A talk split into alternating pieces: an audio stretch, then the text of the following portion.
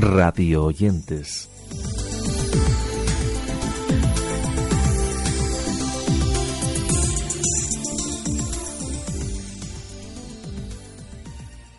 Saludos desde Radio Oyentes al comenzar una nueva edición de este podcast dedicado en esta ocasión a recordar algunas de las cosas que sobre los temas que nos interesan aquí se nos habían quedado en el tintero.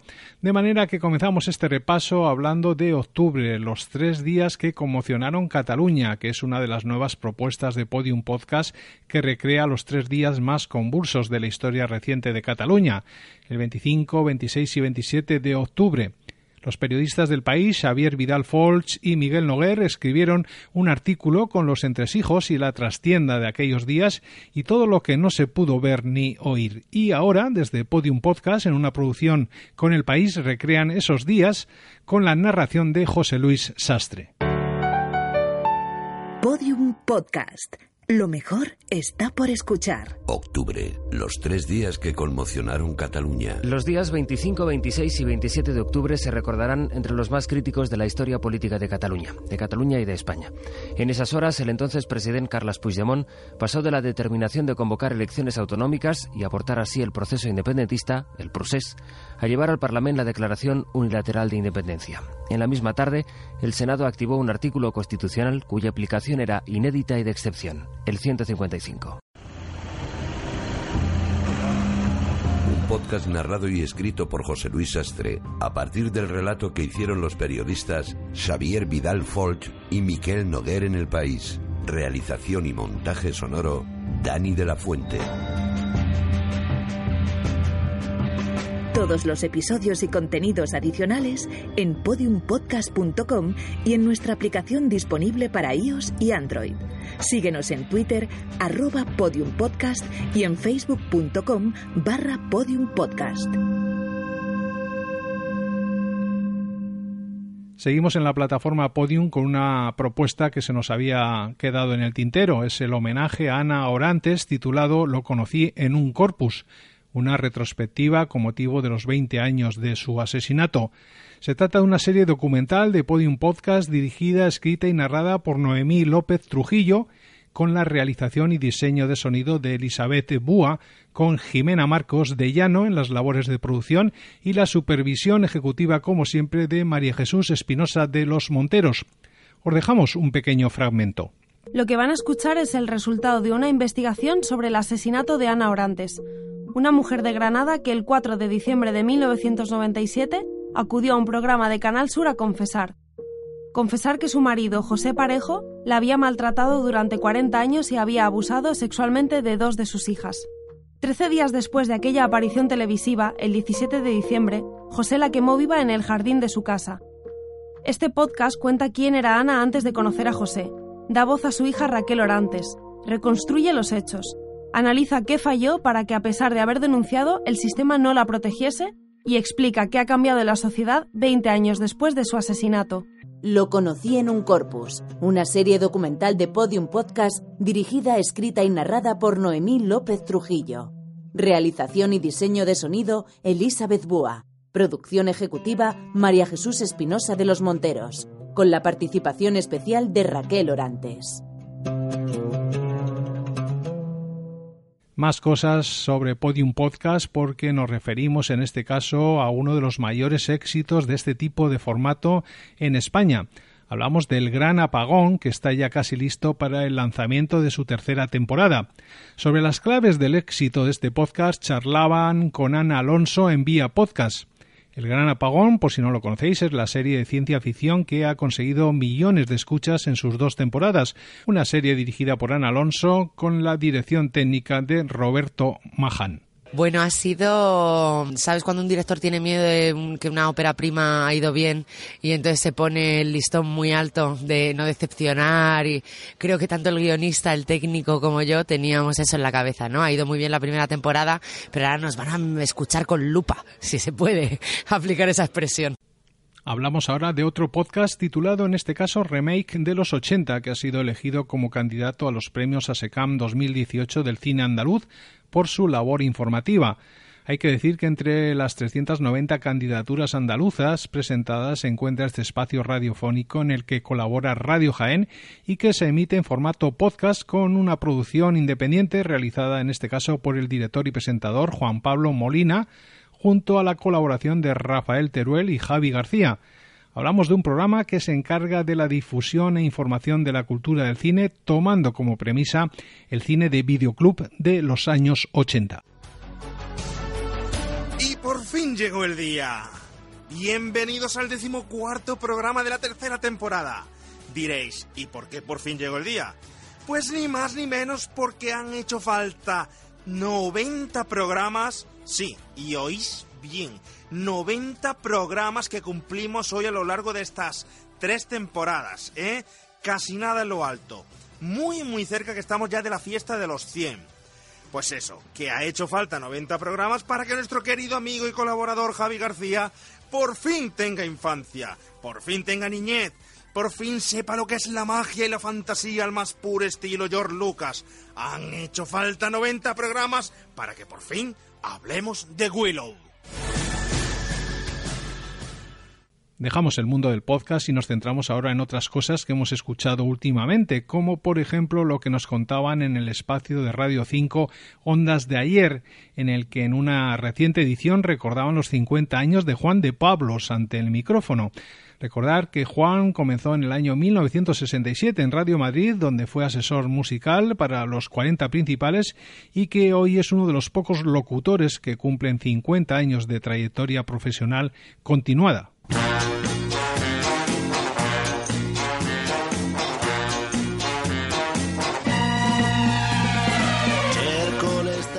madre no me apreciaba mucho lo que hacía yo. Pero me decía, es que no me gustan ninguna de las canciones que pones. Únicamente Adriano Celentano, Roberto Carlos también. Pero es que lo demás. Y bueno, en, concretamente con Adriano Celentano pues tenía ese tema de achurro que es que estaba siempre tarareándolo. Y bueno, yo pues pongo el achurro siempre al final del programa y algo es algo, ¿no? 50 años ha cumplido Juan de Pablos ante el micrófono y sigue en Radio 3 con su flor de pasión rescatando canciones imperecederas. Ondas de ayer, Ana Porras y Antonio Buitrago, Radio 5, Todo Noticias.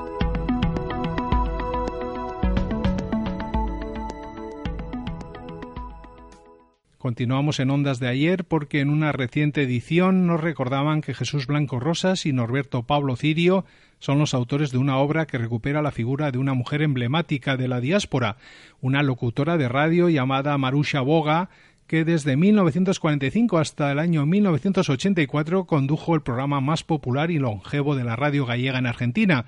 Todo ello en base a la edición de un libro CD que además recopila una selección de la música gallega emitida en el programa Recordando a Galicia. La presencia de una importante colonia de gallegos en Argentina y en especial en Buenos Aires desde los inicios de la radiodifusión propició la aparición de audiciones y programas dirigidos a la colectividad española y en particular gallega. Un libro CD recupera la memoria radiofónica argentina de una gran locutora, Marusha Boga, responsable del espacio Recordando a Galicia. Jesús Blanco Rosas es coautor, junto con Norberto Pablo Cirio, de la obra titulada precisamente Marusha Boga, Recordando a Galicia, editado por A Central Folke. Cuando uno, eh, un historiador, un investigador habla con los emigrantes, con retornados o con gente mayor que, que aún está allí en Buenos Aires, y le pregunta, bueno, ¿y ustedes qué escuchaban? La mayoría de ellos te dicen Recordando a Galicia de Marusha Boga. No dejamos Radio 5 y nos vamos ahora con el espacio sostenible y renovable que, por cierto, también se emite en Radio Exterior de España de la mano de Juan San Ildefonso. Y lo hacemos porque a finales del año entrevistaron al periodista y consultor de radio Gorka Zumeta para hablar del presente de la radio, los jóvenes, la radio por Internet y el proceso de digitalización terrestre del medio. Escuchemos un fragmento de lo que nos contaba. Sostenible y renovable con Juan San Ildefonso en Radio 5 Todo Noticias. La audiencia de la radio en España envejece. El 86% de los oyentes eh, está por encima de los 35 años, mientras que los jóvenes y los niños apenas escuchan la radio. Efectivamente. Ese es el problema, Juan. El problema es que la renovación generacional se tiene que producir en algún momento y los jóvenes lo que hacen es vivir en un mundo, en un escenario que es el virtual, que está soportado en Internet. La llegada de Internet, por tanto, ha modificado y ha mm, cambiado eh, la faz de la radio porque estos chavales, estos jóvenes, los millennials, se mueven en ese entorno. En ese entorno se encuentran no con la radio en FM, ni con la radio en DAB, de la que luego hablaremos, o con la... No, no, se encuentran con la radio dentro de Internet. Y a veces ellos ni siquiera se plantean si escuchan o no escuchan radio. Clican en, una, en un tweet o clican en Facebook y se encuentran con un producto que es radio, pero ellos no lo saben. Continuamos en la radio pública y nos fijamos ahora en el programa El Canto del Grillo, en el que a finales del año 2017 recibíamos y escuchábamos a Manolo Ferreras, todo un referente histórico en el ámbito de los reportajes y de la radio en general, un profesional que se acercaba al estudio 101 de la Casa de Radio para repasar su trayectoria profesional y vital relacionada siempre con el mundo del periodismo y de la radio. Tiempos modernos y tiempos en cualquier caso intensos, no solo por lo que supusieron, vamos a escucharlo. vas a sintonizar el exquisito dial que pongo en tu onda, sé que vas a disfrutar. Decía que no solo por lo que supusieron profesionalmente. De y boca. Los de Semenat del Comesaña. Decía yo, decía yo que intuyo también que supusieron para ti personalmente algo muy gordo.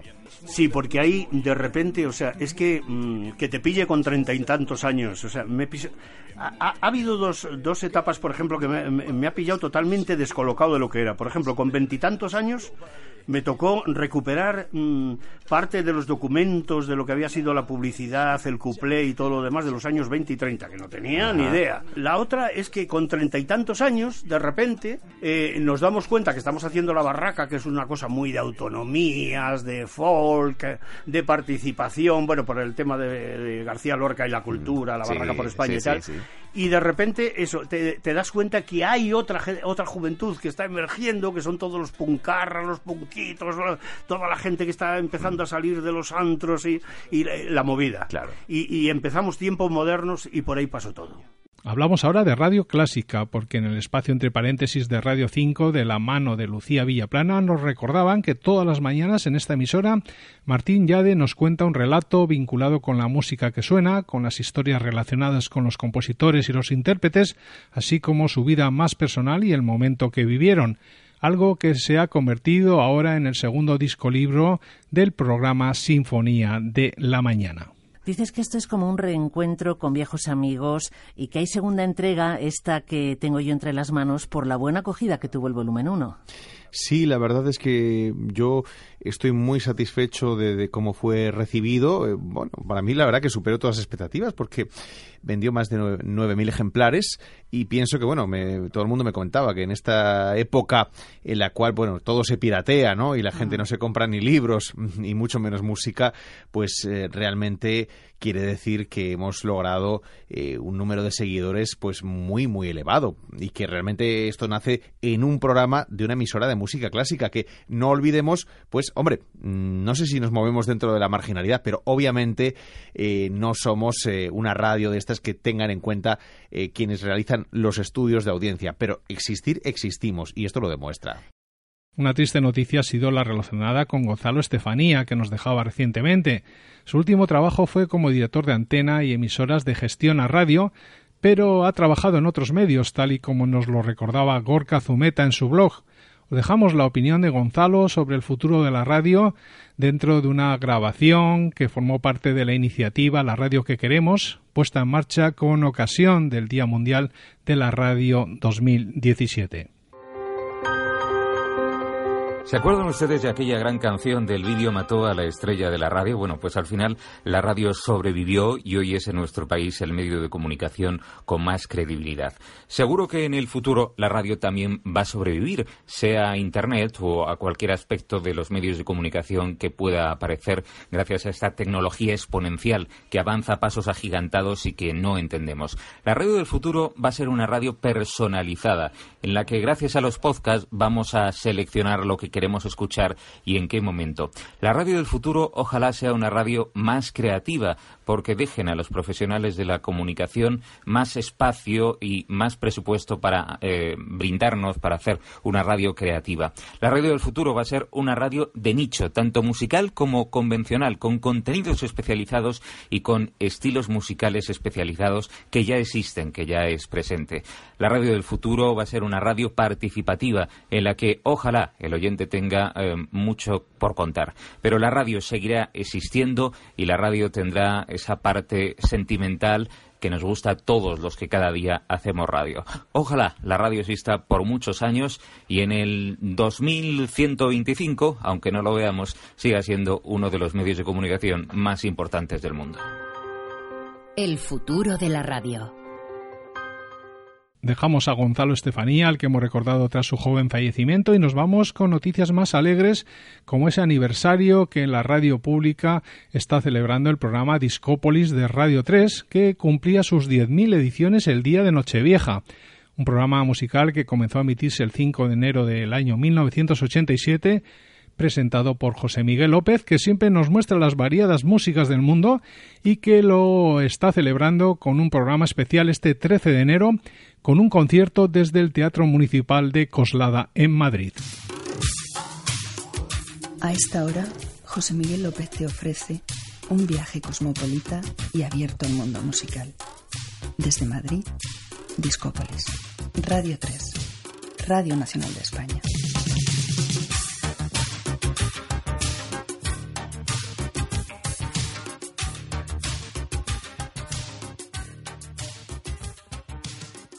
¿Qué tal amigos y amigas de Discopolis Jazz? Bienvenidas, bienvenidos. Hoy este programa cumple 10.000 ediciones y en esta semana vamos a cumplir 31 años de presencia en antena. La celebración, el programa de hoy no va a ser nada especial, vamos a seguir con Freddy Huber, pero la celebración la voy a concentrar dentro de dos sábados, en donde el día 13 de enero vamos a tener un programa especial doble de dos horas para celebrar estas 10.000 ediciones que, os digo, cumplimos hoy.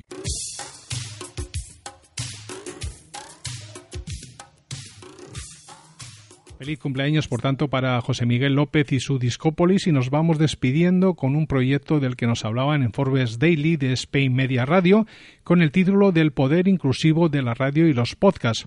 Hablamos de una iniciativa social ubicada en Galicia, pero que gracias al podcast está llegando a todos los rincones del mundo. Nos referimos a ese laboratorio de radio sobre el que charlaban con sus fundadores Lucía Barrategui y Sergio Pascual. Hablamos de laboratorio de radio con sus fundadores. Lucía Barrategui, Sergio Pascual, ¿qué tal? Bienvenidos a Forbes Daily. Muy bien, bienvenido y bien hallado. Buenos días, lo siento por si habéis tenido que madrugar por nosotros, ¿eh? pero... Estamos acostumbrados. Somos pobres desde hace tiempo. Em, ¿Qué es Laboratorio de Radio, chicos? Para el que no lo sepa, contarnos. Pues es un proyecto que intenta acercar la radio a cualquier lugar y a cualquier persona. Y además que defiende que la radio no tiene edad, ¿no? Y aparte está esa parte también de, de, producción radiofónica, de podcast, que también nos gusta mucho. Y además que contamos aquí con Cuéntame Otra, claro. que, que hay que hablar de esto porque es importante. Sí, yo creo que también es un proyecto que aúna un poco nuestras pasiones, ¿no? Por una parte el, esto del micrófono, ¿no? Al fin lo que estamos haciendo nosotros aquí. El veneno. El veneno, el veneno que, que se inocule y ya no puede salir. Y luego además el, poder trasladar esa pasión, el, el, hacer que la gente que a lo mejor no tiene tanta oportunidad de, de formar parte de una redacción móvil como es nuestra radio itinerante creativa, pues forme parte de esto, ¿no? Y así hemos llegado a la hora de la despedida en este podcast en el que hoy hemos repasado algunas de las cosas que recientemente escuchábamos o que eran noticia en torno al mundo que nos interesa, el tema de la radio, los podcasts, el audio bajo demanda, es decir, todas esas cosas que seguimos aquí en Radio Nosotros lo dejamos por el día de hoy, pero volveremos en una próxima edición no sin antes recordaros, como siempre, que podéis ampliar la información y escuchar los audios en su totalidad desde las notas que os dejamos en la entrada correspondiente de nuestro blog.